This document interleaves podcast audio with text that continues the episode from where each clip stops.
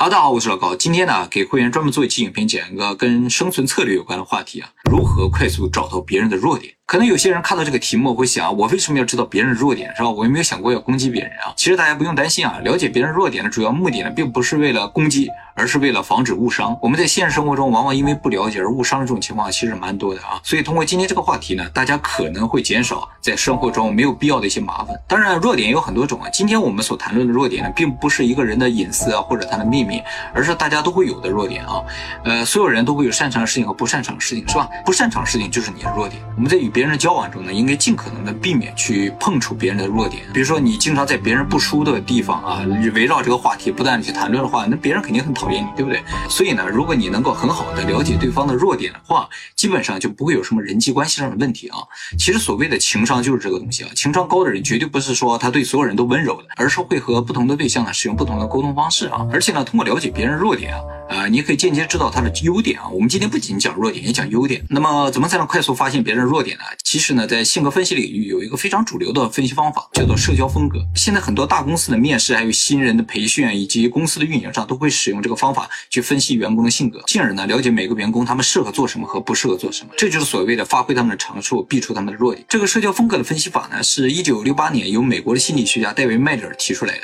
这个理论呢，主要通过自主性和响应性两个参数呢，将人的社交风格呢分为四类。自主性就是一个人是否愿意主动的去表达自己的意见的这种属性。自主性高的人呢，就是喜欢表达意见的人；自主性低呢，就是不太喜欢表达的人，也就是我们通常所说的喜欢说话和不喜欢说话的人。那么什么叫响应性呢？就是一个人是否情绪化。响应性越高的人呢，就是情绪化越明显，他的情感呢就越容易外露啊。呃，相反呢，这个响应性低的话，这个人看上去就很冷酷冷静的。那么根据这两点呢，就可以把人分为四。类啊，第一类呢就是愿意表达而且很理性的人，这种人呢属于驾驭型。第二类呢就是愿意表达但是很感性、不理性、很感性的，这种叫做表现型。第三类呢是不愿意表达、很感性，这种呢叫做平易型。第四类呢就是不愿意表达、很理性的，叫分析型。那么接下来呢，大家需要做的事情就是判断你周围的人属于其中哪一种类型，然后呢你就知道他们有什么弱点啊。哎，接下来我就要说每一种类型都有什么优势和弱点。首先，驾驭型啊，驾驭型呢是很愿意表达，但是很理性的啊。简单的说呢，就是一个自我为中心的、很理智的家伙啊。这种人的优点呢，就是有进取心，行动力很强，具有领导者气质啊，能够独立完成工作啊，有一定的控制欲，也有一定的这个专制的感觉啊。这种驾驭型的人通常不会体验过程，他们只重效率和结果。公司领导层啊，个体经营者啊，这种人是比较多的啊。那么他们的弱点是什么呢？就是因为他们太注重效率和结果了，所以这种人非常不喜欢说话不够简洁的人。他们最喜欢听到的一句话就是说，从结论上而言，就一开头就说我先说个结论啊。他们最喜欢这样的人，而且呢，他们不喜欢优柔寡断的人。所以你在他们面前就不要表现的太优柔寡断。你可能随便瞎选一个也都好一点，不要优柔寡断。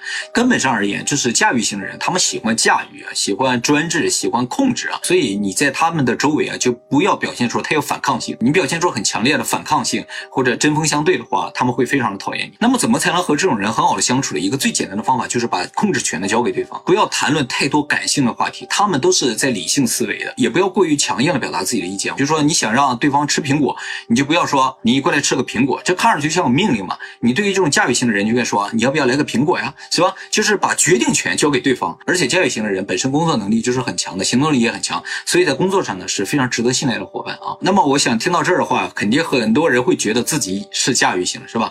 呃，如果你是驾驭型的话，你就该明白是吧？你在很多的时候表现出了非常以自我为中心啊。你如果不想别人讨厌你的话，你可以减少一些这个自我为中心的部分，多听听别人的意见，是吧？那么整体来说呢，驾驭型的人呢是非常适合现在的这种商业环境啊，因为他们注重效率和结果嘛，所以容易在公司里啊或者在创业中取得成功的啊。第二个表现型啊，表现型就是愿意表达而且很感性的，不太理性的这种，就是大家平常能见到那种很容易喜怒哀乐的这种，而且很愿意表达。有些人喜怒哀快乐他不表达出来。他是很愿意表达的，这种表现型的人啊，在人群中是非常明显的，非常突出啊，表现欲极强，希望获得别人的肯定，喜欢发朋友圈，喜欢发帖子啊，喜欢发 Instagram 之类的啊，他们会非常希望别人的关注来点赞。这样表现型的人有时候会表现出比较容易冲动啊，呃，就无法控制自己的情感，所以情感波动啊是比较明显的啊。开心的时候就啊狂喜，不开心的时候就非常悲伤，容易落泪的那种。生气的时候呢，就真的是暴跳如雷啊。通常认为表现型中女性是比较多的，可能主要是因为因为女性的这种情感波动比较明显。表现型的人的弱点就是他们非常讨厌规矩啊，讨厌一成不变啊，讨厌很理性的东西，就是说很理论的一些东西啊。如果你周围的人是表现型的人的话，你就不要太限制他们的发挥，他们开心你就跟着开心，他们不开心你就跟着不开心，不要跟他说太多的道理啊，他并不在乎道理的，他更多的是在乎自己的情感。不过他们的喜怒哀乐呢，不会持续时间很长，所以你也不用太认真。比如说他们生气了，你不要以为他们真的是要怎样呢，其实也没怎么样，过一会儿他们自己就好。表现型的人因为在人群中很突出嘛，所以他们很容易受到关注啊，比较适合做明星啊，或者做演说家呀，或者做网红都可以。第三种类型呢是平易型，不愿意表达很感性的这种人啊，这种人呢。同理心非常的强，能够设身处地的为别人着想，很好的倾听者，性格呢通常都很温厚的啊，很容易融入群体，愿意帮助别人啊，就是标准型的好人，基本上很少与人发生争吵的，也不会选边站。所有女的都是美女，所有男人都是帅哥啊，所有东西都好吃。我发现日本好像很多这种平易型的，那么平易型有什么弱点呢？就是因为他们不太表达自己的意见，其实他们根本也没有自己的意见，所以呢非常讨厌被要求提出自己的想法。就是比如说你有一个非常难的问问题的话，你就不要去问平易型的人。是吧？你觉得我应该怎么办？他们是很难给出你一个答案的啊！而且他觉得你问他这个问题对他是相当大的折磨。那么除此之外呢，平易型的人呢，非常不适合作为一个团队的领导啊。领导呢，有时候是必须做出一些非常残酷的选择和决断的啊。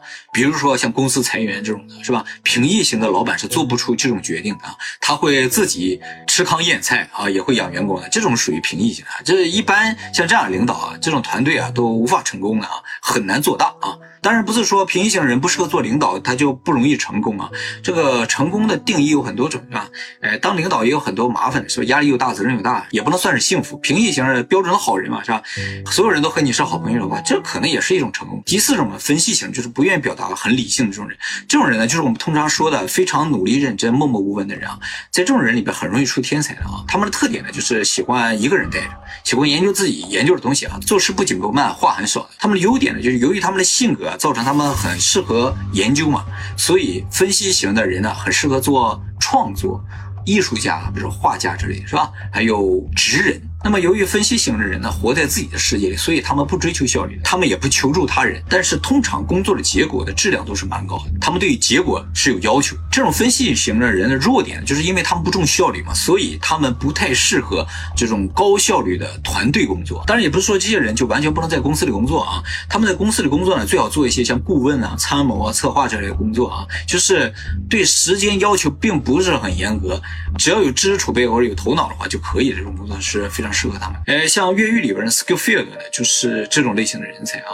不过 Skillfield 的更厉害一点啊，他对于工作的效率要求也是蛮高的，因为他哥基本上已经确定哪天死了，是吧？他必须在那之前把他哥弄出去啊。所以 Skillfield 属于驾驭型和分析型的一种结合啊。理性是绝对理性的，而且呢，他又能控制好自己，也能驾驭别人啊。这种属于天才中的天才啊。好了，这就是我们这个世界上几乎所有的人啊，基本上我们都应该属于这四种类型中的某一种，也有可能有些人会跨界。我，就说两种都有一点啊，这都无所谓。其实还有一种人，这四种都不属于，他属于平衡型的。这种测试如果出现平衡型了，就说明这个人啊，他对于自己的情绪的控制也好，对于自己的这种主张的控制也好，还有听取意见各方面的控制都是非常完美的啊。